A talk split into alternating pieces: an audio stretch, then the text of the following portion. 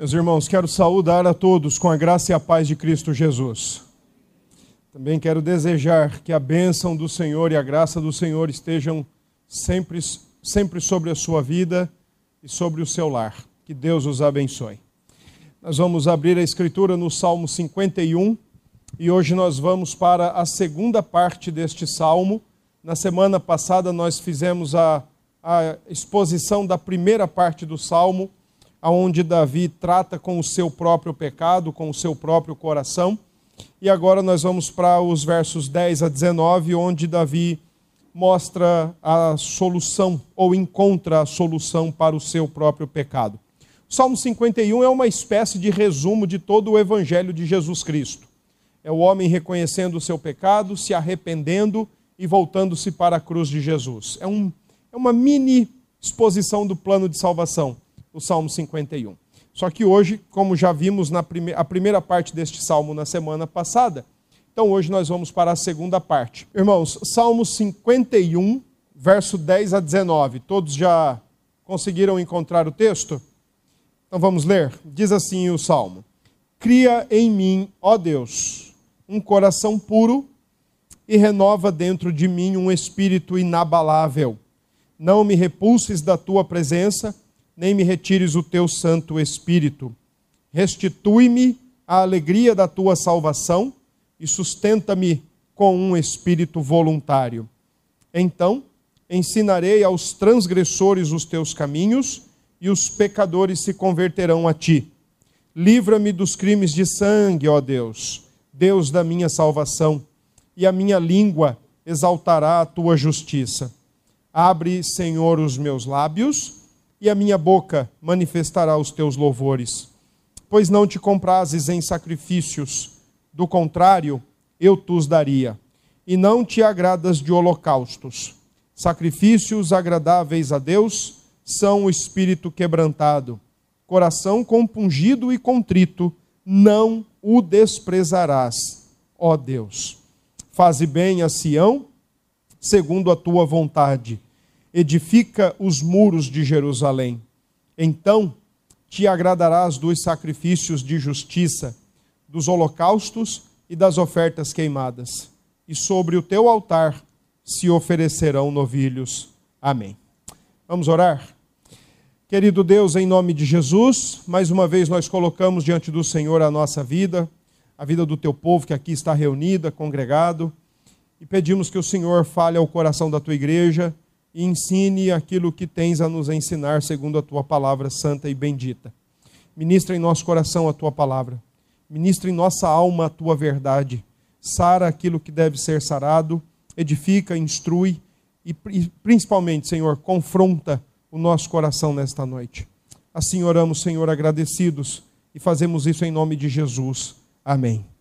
Meus irmãos, na próxima quinta-feira, dia 31 de outubro, nós, ah, em todas as igrejas reformadas e igrejas presbiterianas, especialmente no Brasil, tende a celebrar a Deus um culto em ação de graças, em louvor, pela reforma protestante, um movimento que aconteceu há 502 anos atrás e que, sinceramente e objetivamente falando, não tinha nada a ver com um movimento econômico, religioso, ah, econômico, artístico ou científico ou de qualquer outra espécie, mas tinha a ver com o movimento da palavra de Deus. Há 502 anos atrás, um homem chamado Martinho Lutero, cansado de lutar com a própria alma, com o próprio coração, em busca de solucionar os seus próprios problemas, a culpa que o consumia dioturnamente. E se você parar para pesquisar um pouquinho a história de Lutero, você vai ficar abismado com o que você vai encontrar um homem que, para acalmar o coração culpado, dormia na neve nu. Um homem que, para resolver o problema do coração culpado, saiu da Alemanha e foi para Roma a pé, enquanto outros iam a cavalo ou de carruagens. Um homem que, por causa do seu coração culpado e a sua consciência pesada, por causa do seu senso de culpa diante de Deus, evitava passar por alguns lugares no monastério onde ele tinha se uh, adentrado, onde ele tinha ingressado, porque simplesmente tinha a imagem de um anjo com uma espada, e a sensação que ele tinha era que em qualquer momento aquele anjo ia dar-lhe uma boa espadada na cabeça. Foi assim que começou a reforma. Quando, estudando, debruçado sobre a carta de Paulo aos Romanos, ele então entendeu, de acordo com Romanos 1, verso 17, que a solução para o coração culpado é a fé em Jesus. Não há nada que nós possamos fazer para resolver o nosso próprio problema. Não há nada que nós possamos fazer para trocar o nosso coração ou resolver o nosso real e verdadeiro problema diante de Deus. Só Deus pode resolver o nosso problema. Só Deus pode resolver o problema do nosso coração. Só Deus pode trazer o verdadeiro perdão, alívio ao nosso pesar e à nossa consciência pesada. Olhar para a história da reforma é olhar para isto e ver em todo aquele movimento a maneira como homens, não melhores do que nós, pelo contrário, tão falhos, tão pecadores, tão limitados e frágeis como nós, mas graciosamente usados por Deus para dizer ao mundo inteiro que a solução não está em meras ritualis, meros rituais, meras celebrações vazias, ou até mesmo em uma gama de sacrifícios e serviços custosos, mas está simples e unicamente no crer em Jesus Cristo. É crer em Jesus. Tão somente crer em Jesus. O Salmo 51 é o salmo do pedido de perdão de Davi. E nós já ambientamos os irmãos muito bem na semana passada, pelo menos aqueles que estiveram conosco.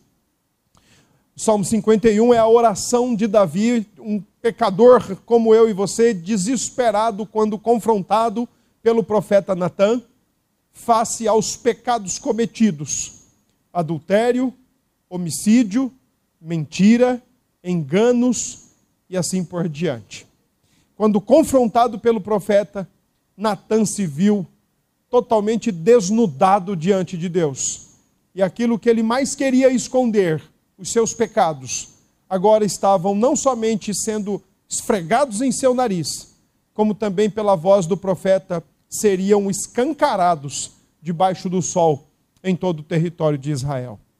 O Salmo 51, portanto, é o resultado de um homem que vai se quebrantar diante do seu Deus vai reconhecer o seu pecado, e aí eu preciso lembrar os irmãos, verso 1 ao verso 2, Davi pede perdão a Deus pautado naquilo que Deus é, e não em quem Davi é.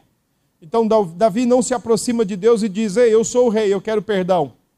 Davi diz o contrário: Senhor, por amor das tuas, pela multidão das tuas misericórdias e pela tua benignidade, lava-me dos meus pecados versos 3 a versos 6, verso 5, Davi confessa a hediondez do seu pecado, a terrível e horrenda coisa que é o seu pecado. E por mais que ele tenha feito coisas contra Batseba, contra Urias, contra a família e contra a própria nação de Israel, Davi diz: Eu pequei contra ti, porque todo pecado é contra Deus em primeiro lugar.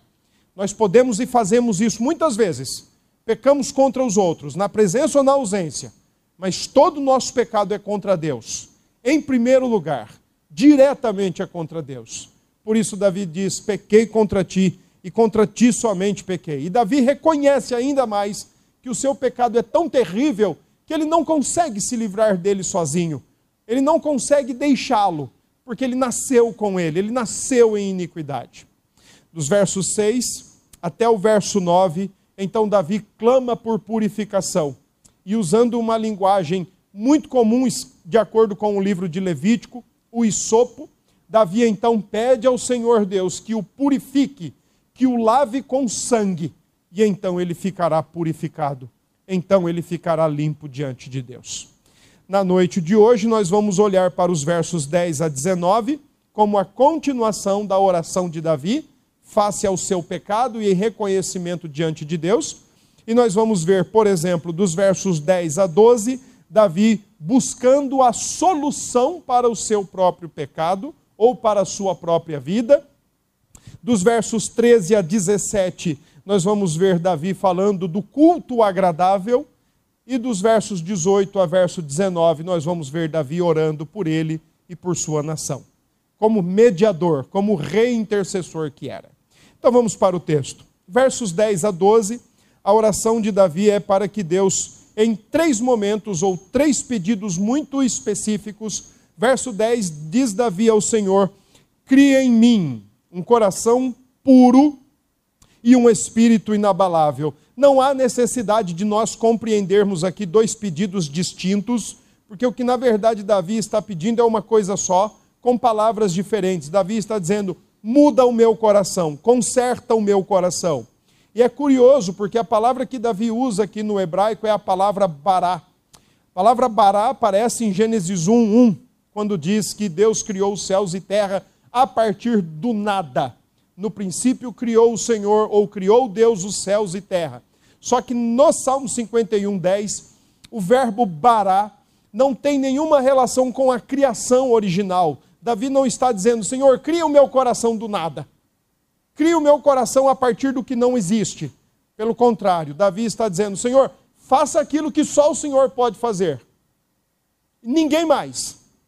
Nem eu mesmo posso fazer por mim isso. Nem minha família, nem meus pais, nem meus filhos, nem meus irmãos. Só o Senhor pode criar em mim um novo coração.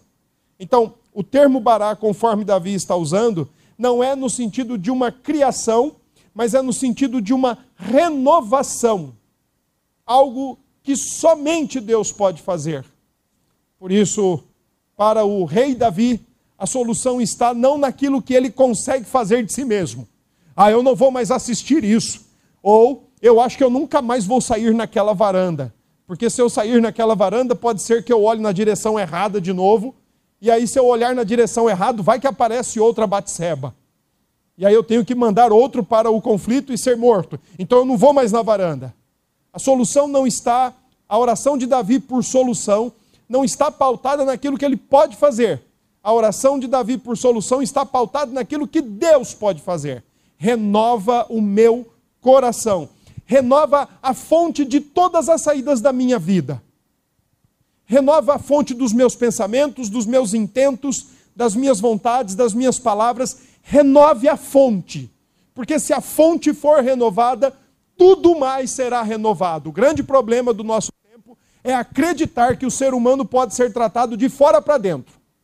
Então, se ele está assistindo alguma coisa e aquilo não está lhe fazendo bem, ah, para de assistir, que vai melhorar. Não vai se ele está comendo algo, ou se ele está bebendo algo e descontando na comida e na bebida os seus pecados, pare de comer e beber, que isso vai, você vai melhorar. Não vai. Não se trata ser humano de fora para dentro. Ser humano tem que ser tratado de dentro para fora. Coração. Por isso, Davi, Davi não diz assim, Senhor, Senhor, me dá novos olhos. Senhor, me dá novos ouvidos. Senhor, me dê uma nova varanda. Me dê um novo coração. Porque se o meu coração for novo, o meu espírito inabalável, então certamente tudo mais será novo. Tudo mais. Verso 11, ainda nesta busca por solução, Davi diz: Não me repulses da tua presença, nem me retires o teu Espírito Santo. Eu quero discutir aqui três questões que podem estar presentes nesta breve oração do, do versículo 11. Primeira delas, Davi está lembrando de Saul. É muito provável que quando Davi diz, Senhor, não me retires o teu espírito, ele lembra o que passou Saul. Que no texto de 1 Samuel 16, quando o Senhor retira de sobre o rei Saul o seu espírito, um espírito demoníaco passa a perturbar Saul. E quem tinha que tocar a harpa para Saul se acalmar era Davi. Então Davi viu o que aconteceu com Saul quando o espírito do Senhor foi retirado dele. Então Davi está dizendo: Senhor, não me retires do teu espírito, não me retires a tua graça e o teu favor. E ele poderia ter dito assim aqui: Olha, eu não quero passar o que Saul passou.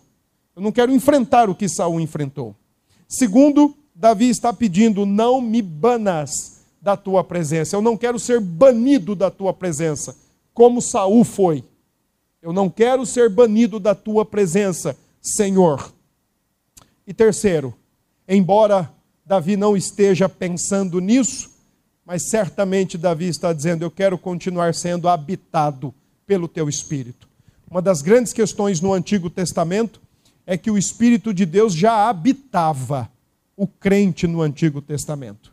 Às vezes nós temos uma confusão nessa compreensão. Isso se deve, por exemplo, ao entendimento de que, por causa do livro de Juízes, por exemplo, pessoas acreditam que o Espírito de Deus não habitava nenhum crente no, no, no Antigo Testamento. Acham que o Espírito vinha, essa é a linguagem utilizada, o Espírito vinha ou o Espírito descia sobre uma pessoa, o usava, o capacitava e ia embora. Mas nós precisamos estar bem atentos a toda a linguagem do Antigo Testamento, e nós vamos encontrar, por exemplo, linguagem do tipo de arrependimento, fé, graça, salvação, terminologias essas que para nós são muito mais comuns a partir do Novo Testamento, como todas elas sendo exercícios do Espírito de Deus no coração humano. Portanto, o Espírito de Deus já habitava o crente do Antigo Testamento. Houve salvos no Antigo Testamento. E alguém só podia ser salvo no Antigo Testamento a partir da operação, da obra e da aplicação do Espírito de Deus. Quando Davi diz então: Não me retires o teu espírito, não me retires aquele que me habita, eu quero continuar em tua presença, renova-me na tua presença, renova-me diante do Senhor. Um outro detalhe que às vezes nos atrapalha em ter essa percepção do Espírito de Deus habitando o crente do Antigo Testamento é a compreensão errônea e talvez estranha para nós, crentes presbiterianos, de que o Espírito passa a habitar na igreja depois de Atos 2. Essa é uma leitura muito comum. Parece que a igreja só aparece em Atos 2, quando nós podemos ver a igreja ainda no Éden. Nós temos lá um evangelista, o próprio Deus, nós temos caídos, Adão e Eva, nós temos uma mensagem, o redentor, o prometido, e nós temos fé já sendo exercida em Gênesis 4, quando Eva diz: Eis aqui o varão que eu adquiri com auxílio do Senhor. A igreja começa logo após a queda. A igreja não começa no Atos 2. Em Atos 2 é uma outra história, é uma expansão. Agora, que a igreja, como comunidade de crentes na palavra, na promessa, já existia, logo, crente só pode ser crente com a obra e a atuação do Espírito de Deus. Não há crente, não há crente sem a atuação do Espírito de Deus, sem a troca de coração. O que não for isso é qualquer outra coisa. É um condicionamento, é uma educação familiar ou eclesiástica, mas não há verdadeiros crentes sem a atuação e operação do Espírito de Deus. Por isso, Davi diz: Não me retires o teu espírito. Eu não quero ficar como Saul, eu não quero ser banido da tua presença, eu quero continuar sendo habitado pelo Senhor, mesmo em face ao meu pecado. Verso 12, Davi então pede ao Senhor: restitui a alegria da salvação, ou restitui-me a alegria da salvação e sustenta-me com um espírito voluntário, um espírito renovado, um espírito que está disposto a servir ao Senhor, apesar de todos os conflitos e de todas as crises que nós temos que travar o tempo todo com o nosso velho homem, que vez por outra quer colocar as manguinhas para fora, quer colocar o nariz na frente das coisas. Mas apesar disso, me sustenta em tua presença, Senhor. Me dê um espírito generoso e um espírito voluntário para que eu permaneça diante do Senhor e mesmo renove em mim a alegria da salvação. Uma das grandes questões nossas é que nós parece, parece que nós não acreditamos mais nas consequências do nosso pecado. nós temos tido uma verdadeira banalização no nosso tempo com as escrituras sagradas e com aquilo que a escritura sagrada ensina que é contrário, desagradável, pecaminoso diante de Deus. Ou banalizamos ou negociamos. Assumimos, às vezes, posturas é, totalmente desagradáveis a Deus, posturas afrontosas às Escrituras, e achamos que está tudo bem. Achamos que não está acontecendo nada demais. Talvez já estejamos sendo endurecidos pelo pecado e ainda acreditando que está tudo muito certo, quando era para nós estarmos buscando mais solução do Senhor pelo nosso próprio pecado. Todo pecado, irmãos, todo ele, público, privativo, é, contra alguém ou simplesmente contra si mesmo, contra Deus, ele traz consequências. E aí, pensando um pouco nisso, em consequências, eu trouxe aqui para nós lembrarmos o que diz a nossa confissão de fé, nosso símbolo de fé, nosso símbolo de exposição doutrinária das Sagradas Escrituras, quando, por exemplo, no capítulo 17 e na seção 3, falando sobre a perseverança dos santos, a nossa confissão diz assim: Eles, porém, eles aqui são os crentes, eles, porém, pelas tentações de Satanás e do mundo, e pela força da corrupção neles restante. Corrupção neles restante. Aquilo que Paulo ensina em Romanos 6, acerca da presença do pecado em nós. Pela corrupção do restante neles restante e pela negligência dos meios de preservação, podem cair em graves pecados e por algum tempo continuar neles. É aquilo que comentei na semana passada. Davi faz o que fez das piores maneiras possíveis. Ele ainda passa um tempo feliz, achando que estava tudo certo. Passa um tempo se deleitando em Deus, ou pensando que estava. Até que o profeta o confronta. Quantas vezes nós estamos vivendo aí uma vida egoísta, uma vida tão ensimesmada, uma vida tão deplorável diante de Deus e, estamos levantando a bandeira que está tudo bem, tudo certo? Quantas vezes? E o salmo e, o, e a nossa confissão ainda diz que nós podemos cair em graves pecados, podemos permanecer por algum tempo neles, e diz assim: assim incorrem no desagrado de Deus, entristecem o seu Santo Espírito e, de algum modo, vêm a ser privados das suas graças e confortos, têm os seus corações endurecidos e as suas consciências feridas, prejudicam e escandalizam os outros e atraem sobre si juízos temporais. Irmãos amados, se tem uma coisa que a gente não precisa provar é que nós todos somos pecadores. Mas também se tem alguma coisa que nós não podemos deixar de levar a sério, é o que nós, é o que nós fazemos e as consequências que vêm sobre nós. Quando Davi diz no verso 12: Restitui-me a alegria da tua salvação. Eu fico imaginando aqui uh, um Davi que estava como rei, como mediador, intermediando e liderando todo um povo mas ao mesmo tempo vendo e fazendo isso tudo sem graça ou sem felicidade. Quando a felicidade verdadeira é a comunhão com Deus. Os nossos pecados quebram essa felicidade verdadeira. Por que é que será que hoje tem muitos crentes que veem a vida cristã da maneira mais indiferente possível? De maneira fria, de maneira sem graça, de maneira com, com negligência, com relapso que preferem tantas outras coisas do que a vida cristã, priorizam tantas outras coisas, priorizam tantas outras pessoas. Por que será? E quando você pergunta, as pessoas só murmuram, só lamuriam, dizendo que a vida cristã está pesada, está chata, está difícil. Eu fico imaginando como Deus é mal para essas pessoas, não? vasculhemos os nossos corações. Vasculhemos os nossos corações.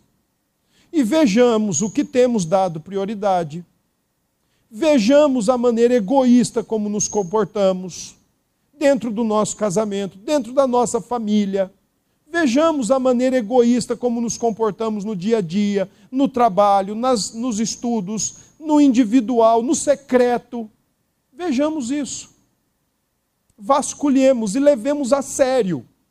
Uma das principais características daqueles que foram os herdeiros da reforma e são os herdeiros da reforma protestante é uma vida de constante arrependimento. É uma vida de constante briga com o próprio coração.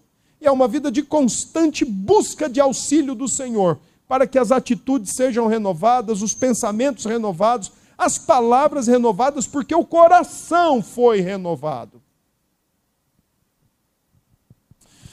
Se o seu coração não foi renovado, você não vai mudar nunca.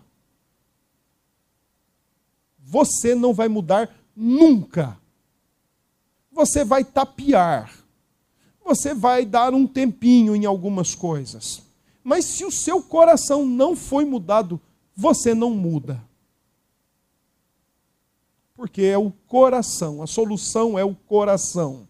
A solução não é uma varanda fechada, a solução não é um carro novo, a solução não é um novo casamento, a solução não são novos filhos, a solução não é um novo marido, uma nova esposa, a solução não é um novo emprego, a solução não é um novo salário. A solução é um novo coração. Porque com um novo coração, aí sim, diz Paulo aos Coríntios, aí sim, tudo se faz novo. Caso contrário, vai ser o velho disfarçado de novo. Versos 13 a 17, então o salmista Davi agora fala do culto agradável a Deus. E todas as expressões do verso 13 a 17 têm a ver com culto. Todas elas. Por exemplo, verso 13: Ensinarei aos transgressores. A gente precisa lembrar que Davi era um rei e ele tinha, de certo modo, alguma função didática, embora Davi não fosse apenas rei, ele também era profeta, ele falava a palavra de Deus. Davi só não era é, sacerdote. Aliás, o único que acumulou sobre si os três ofícios, rei, sacerdote e profeta, foi Jesus Cristo. Embora no Antigo Testamento nós encontremos, vez por outra, um assumindo dois ofícios, como o próprio Davi, que foi rei e foi profeta, mas não foi sacerdote. Então, vez por outra, Davi ensinou a palavra de Deus. É por isso que ele coloca: Então ensinarei aos transgressores os teus caminhos, os pecadores se converterão a ti. E é bem curioso, porque quando ele diz aqui que se converterão a ti, ele tem ainda um verbo que está trazendo ecos do verso 10: Crie em mim um coração novo, e então os pecadores se converterão a ti. Ninguém pode se voltar para Deus se o coração não for mudado. Uma das coisas mais bonitas que nós temos dentro da teologia reformada ou dentro da tradição reformada é a doutrina, ah, do, da, da, é a teoria do coração. Todo ser humano todo ser humano responde a Deus em seu coração. Ou dá uma resposta de amor e obediência, ou dá uma resposta de rebeldia e apostasia, oposição, desobediência. É óbvio que quem reorganiza, quem redireciona o coração humano para o Senhor é o Espírito de Deus quando ele regenera, quando ele faz aquilo que os profetas Jeremias e Ezequiel tinham prometidos, quando ele tira a carne, tira pedra e põe carne, e quando ele escreve, quando ele imprime as leis do Senhor nesse coração. Então aí sim, o coração se volta para o Senhor, e o coração se voltando para o Senhor, o ser humano todo se volta para o Senhor. Não adianta uma volta estereotipada. Não adianta uma volta de lábios, não adianta uma volta de olhares, ou de mãos, ou de pés, quando de fato não há uma volta de coração para o Senhor. Por isso que tanto o profeta Isaías como o próprio Senhor Jesus indagaram e acusaram os seus ouvintes, dizendo: Esse povo honra-me com os lábios, mas o seu coração está distante de mim. Verso 14, o Senhor, o salmista diz: Livra-me dos crimes de sangue, e a minha língua exaltará.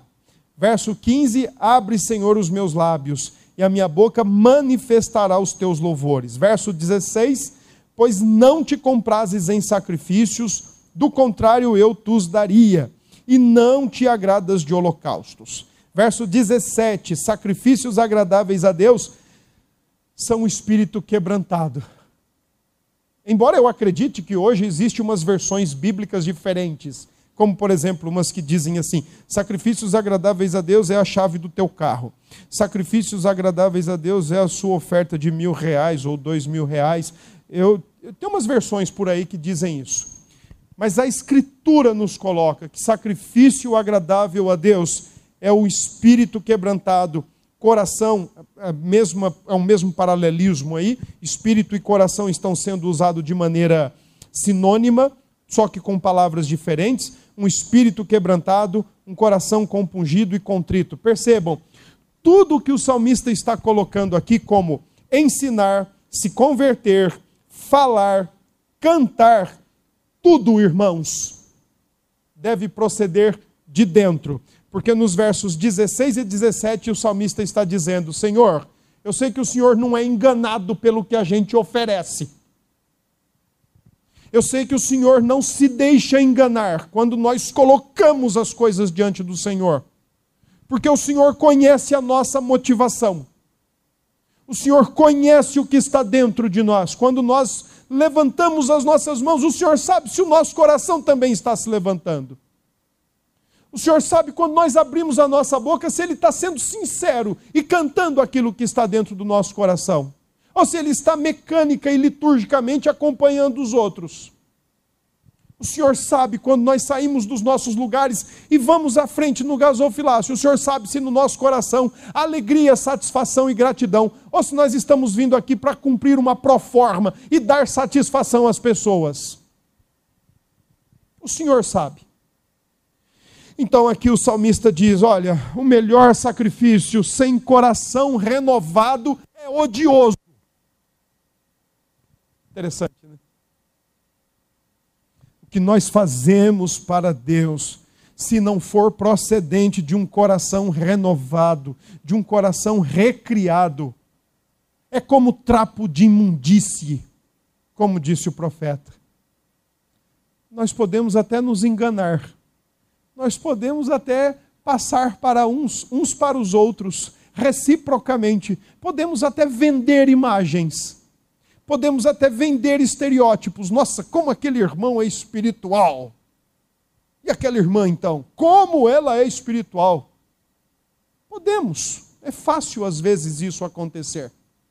Os xamãs da igreja. É fácil.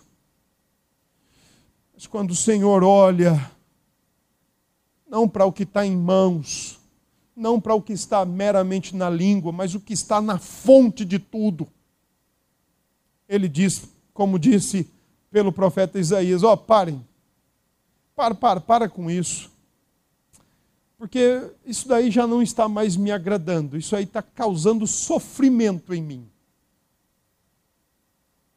Imagine, irmãos, o povo do Senhor, a igreja no Antigo Testamento, ouvindo que não deveriam mais trazer sacrifícios, não deveriam mais se reunir em santo culto, porque o que eles estavam fazendo não era mais agradável a Deus, não promovia alegria no coração de Deus, promovia cansaço e sofrimento no Senhor.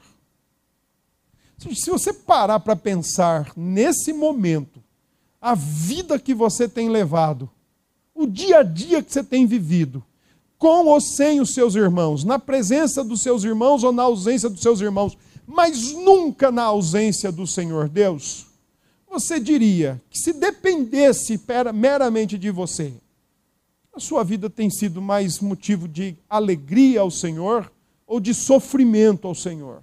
as suas motivações, as suas disposições internas. O que é que o Senhor Deus tem visto em você? O que é que ele tem testemunhado dentro do seu coração? Suas palavras são verdadeiras, elas de fato nascem de um coração renovado? Seus gestos, suas expressões, suas atitudes são de fato testemunhas favoráveis de você ser uma nova criatura? Elas testificam com você a favor seu, a seu favor, perdão, ou contra você? O culto que você celebra, nós temos o péssimo hábito de entender que culto é quando nós nos reunimos, né, no domingo. Então nós estamos juntos aqui para o culto. Daqui a pouco nós vamos orar encerrando, impetrar a bênção apostólica, vamos para casa. Pronto, terminou o culto. É um péssimo hábito. Isso mostra o, o quão reformados michurucas nós somos. Porque um reformado mesmo, ele entende que a vida dele é um culto contínuo um culto em todo o tempo. Se ele está lá fazendo o seu trabalho, ele está cultuando a Deus. Se ele está cuidando da sua casa, ou ela está cuidando da sua casa, eles estão fazendo isso como se fosse para Deus. Então, o culto cristão é um culto continuado, o tempo todo na presença de Deus. E aí eu gostaria que você parasse para pensar a maneira como você cultua a Deus no domingo e a maneira como você não cultua ou cultua nos outros dias da semana.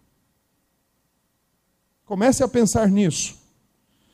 A nossa confissão no capítulo 16 das boas obras diz o seguinte: que as boas obras diante de Deus, elas só procedem de um coração que foi regenerado, de um coração que foi renovado. Se não foi renovado, nada de bom vai sair para o Senhor. É meramente estereótipo, é externalismo, é ritualismo, é mecânica litúrgica. Nada disso agrada a Deus. E não é fácil, não é difícil, melhor dizendo. Não é difícil a gente se encaixar numa mecânica ritualística ou numa liturgia rotineira. Não é muito difícil. Basta a gente sair de casa e vir para cá. E aí está resolvido. Mas certamente isso não é agradável. Isso é um testemunho contra nós. Nos dois últimos versos do texto, versos 18 e 19, Davi então roga pela congregação e roga pelo seu povo, pela igreja de Jesus no Antigo Testamento. Olha o que ele diz nos versos 18: Faze bem a Sião, segundo a tua boa vontade, edifica os muros de Jerusalém. Então te agradarás dos sacrifícios de justiça dos holocaustos e das ofertas queimadas, e sobre o teu altar se oferecerão novilhos. É bem provável que Davi conhecia a história de Saul.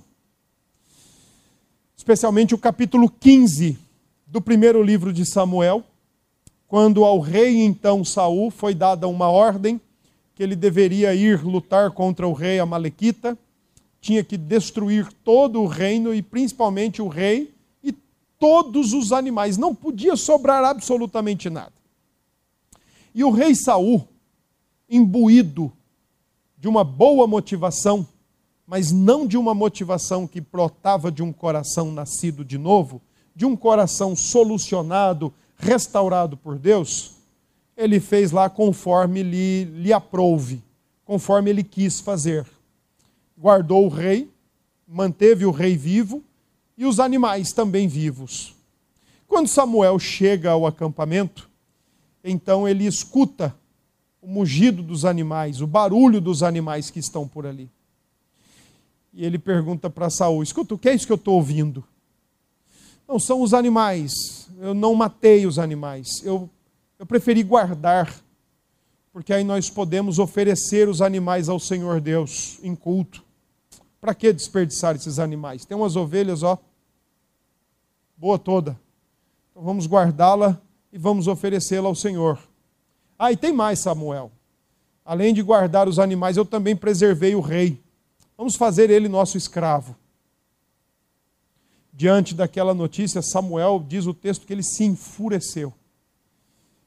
Ele pegou uma espada, ele matou o rei e mandou que matassem todos os animais.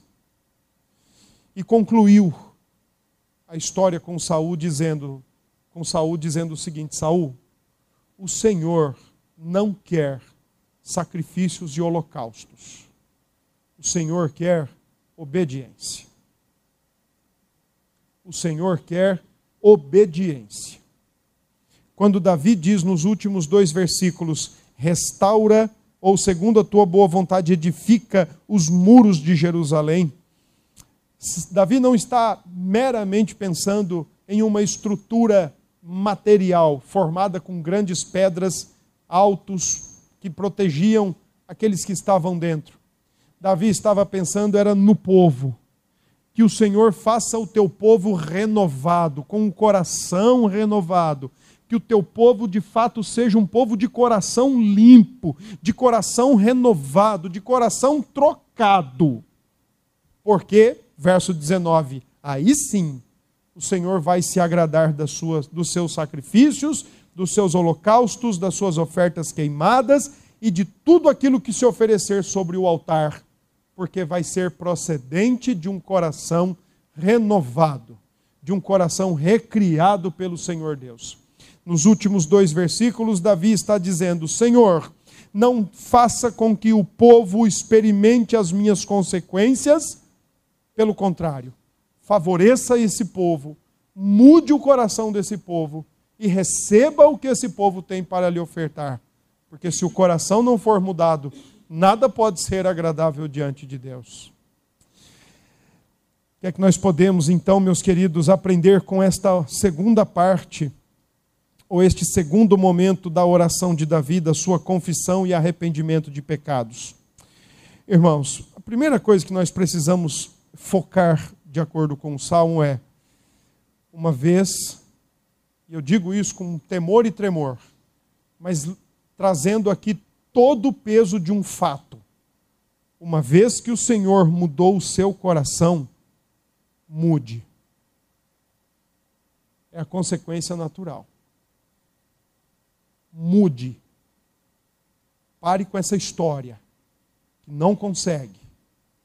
Pare com essa história. Eu sou assim mesmo. Eu vou morrer assim. Está vendo as coisas descambarem, indo de mal a pior mas se o Senhor mudou, então você tem que mudar. Porque a única conclusão plausível para essa história toda é uma só. Se você não muda, é porque o seu coração não foi mudado. Mas se o seu coração foi mudado, mude. Mude. Deixe de dar vazão ao coração caído. Deixe de dar vazão à natureza caída, deixe de dar vazão às obras da carne. Viva espiritualmente.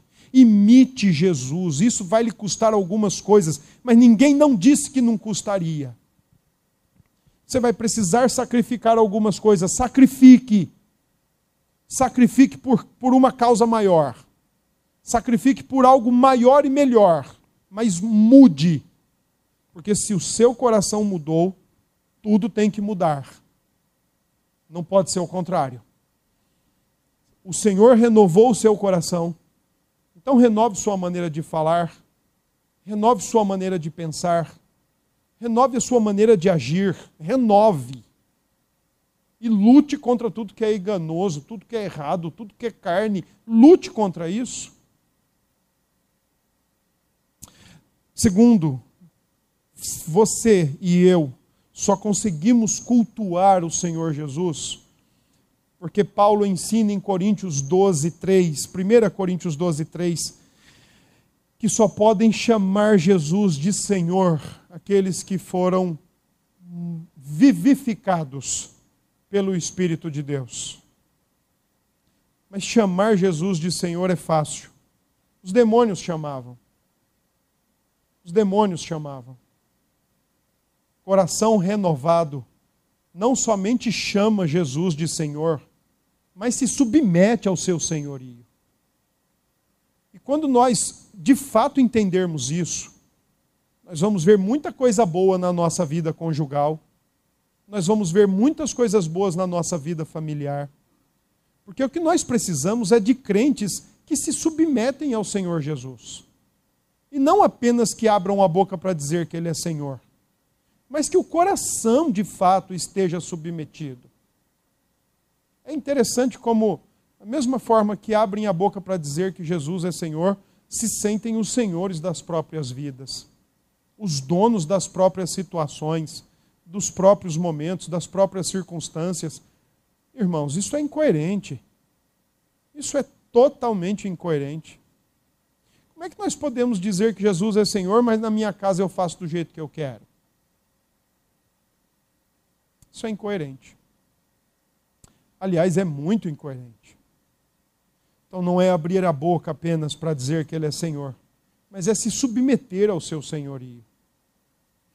Terceiro, é interessante como no Salmo a experiência do perdão de pecados encorpa a mensagem do Evangelho. E eu acho tão bacana quando Davi, do verso 1 ao verso 9, ele pede perdão. Mas do verso 10 ao verso 19, ele diz que agora vai ensinar para todos o que Deus tinha feito na vida dele: perdoado os seus pecados. É por isso que quando nós falamos do Evangelho, nós temos total legitimação para falar do Evangelho. Porque nós falamos de algo que nós provamos e experimentamos: perdão de pecados. Anjos não poderiam fazer isso. Nunca experimentaram e jamais experimentarão perdão de pecados. Mas nós podemos dizer: o Senhor perdoou o nosso pecado. Conte isso, afirme isso. Mas antes de você contar e afirmar isso, acredite nisso e tome posse do perdão de pecados que há em Cristo Jesus. Quarto, em Cristo nós podemos sempre recomeçar. Nós temos uma vida comum, nós temos uma vida diária, por mais que nós lutemos contra, por mais que nós detestemos a ideia de fazer o que é errado, vez por outra nós nos pegamos, seja pensando, falando ou fazendo o que é errado. Paulo ensina em Romanos 7 que isto é responsabilidade nossa e é ocasionado pelo mal que habita em nós. Mas ao mesmo tempo em que isso acontece, nós também temos ensino da Escritura que em Cristo Jesus nós podemos recomeçar sempre. Recomeçar o tempo todo, pedindo ao Senhor que perdoe o nosso pecado, que nos dê graça para caminhar, que nos dê graça para nos levantar do pó e seguirmos a caminhada. Todavia, procure aquele com quem você tem seu distrato Procure aquele com quem você tem as suas rusgas. Se perdoem. O fato de você e eu termos o tempo todo o perdão do alto disponível não significa que nós não temos que nos consertar entre nós. Nós às vezes acreditamos que podemos estar bem com Deus enquanto estamos mal com o nosso irmão, mal com o nosso próximo, mal dentro de casa, mal dentro da igreja, com rusgas, com divisões, com brigas, com, com atritos, com conflitos uns com os outros. Se procurem, se consertem. Se é para fazer isso dentro de casa, façam isso hoje. Se é para fazer isso na igreja, façam isso hoje. Façam isso hoje. Mas se consertem. Sejam mais servos, com menos direitos, com menos queixo nós podemos recomeçar com Cristo o tempo todo, mas nós também precisamos recomeçar com o nosso próximo, sempre que necessário se fizer. Ou nós levamos a sério o ensino da, das Escrituras, sobretudo da primeira carta de João e do próprio Senhor Jesus, ou nós vamos viver uma vida cristã muito capenga, uma vida cristã do faz de conta. Não, eu estou bem com Deus, não importa como eu estou com o meu próximo. Não importa. Eu estando bem com Deus, como que se isso não passasse pelas nossas relações horizontais. Ledo engano. Aliás, terrível engano. Bom, eu quero concluir olhando para Jesus Cristo nesse texto. E a gente pode olhar para Jesus pelo menos três formas. Primeiro, a solução para o nosso pecado é Jesus Cristo. Ele é a provisão de Deus. Percebam, ele veio de fora. Eu gosto do Evangelho de João, quando, enquanto os outros evangelistas, é, de uma forma ou de outra, às vezes Marcos muito rápido, às vezes Marcos praticamente nem fala nisso, mas Mateus e Lucas dão ali um relato da aparição do anjo, o comunicado a José, o comunicado a Maria. É, João simplesmente diz: o Cristo veio do alto, a solução veio de fora, não está dentro dessa realidade, ela veio de fora. Ela veio de fora, entrou na história da humanidade, se encarnou e veio resolver o meu e o seu problema diante de Deus e diante dos, dos homens. O nosso pecado. Jesus é a provisão de Deus para o nosso pecado. Se ele não resolver o seu coração, ninguém vai resolver. Se ele não for o objeto que traz felicidade e satisfação para o seu coração, ninguém vai trazer. Porque a nossa solução, a solução para um coração no qual o autor de Eclesiastes diz que Deus colocou a eternidade, tem que ser alguma coisa fora dessa realidade. Porque dessa realidade tudo é muito passageiro, tudo é muito efêmero. Tem hora para começar, tem hora para terminar. Cristo é eterno. Então, só Ele, só Ele mesmo, para resolver o problema do nosso coração. Segundo, Jesus é o modelo de um adorador integral que Jesus tinha no coração, ele colocava para fora. Aprendamos mais com ele. Não façamos do nosso culto uma coisa enquanto o nosso coração é como um sepulcro caiado. Enquanto nós estamos aparentemente impecáveis, por dentro somos ossos que precisariam ser exumados o mais rápido possível. Ele é o modelo de adorador integral. Terceiro, Assim como Davi intercedeu pelo seu povo, pela igreja no Antigo Testamento, assim também Jesus intercede por nós o tempo todo. E nessa luta que nós temos com o nosso próprio coração, com o próprio mundo que está aí quebrando o pau para cima de todos, e a própria luta que enfrentamos contra Satanás e seus anjos caídos, ele é o nosso intercessor. É por causa da sua intercessão que nós não caímos definitivamente é por causa da sua intercessão que nós não deixamos de existir. É por causa da sua intercessão que nós ainda estamos presentes perante a face de Deus. E é por causa da sua intercessão que nós vamos chegar lá. É somente pela intercessão dele. Que Deus nos abençoe e nos ajude com a sua graça o tempo todo. Senhor nosso Deus, que o Senhor tenha misericórdia de nós, que o Senhor nos ajude, o Senhor olhe para o nosso coração o Senhor faça as mudanças e as transformações necessárias e que de fato aqui esteja sempre se reunido um povo que experimentou essa renovação no coração, pois só o Senhor pode trazê-la. É no nome de Jesus que oramos e agradecemos. Amém.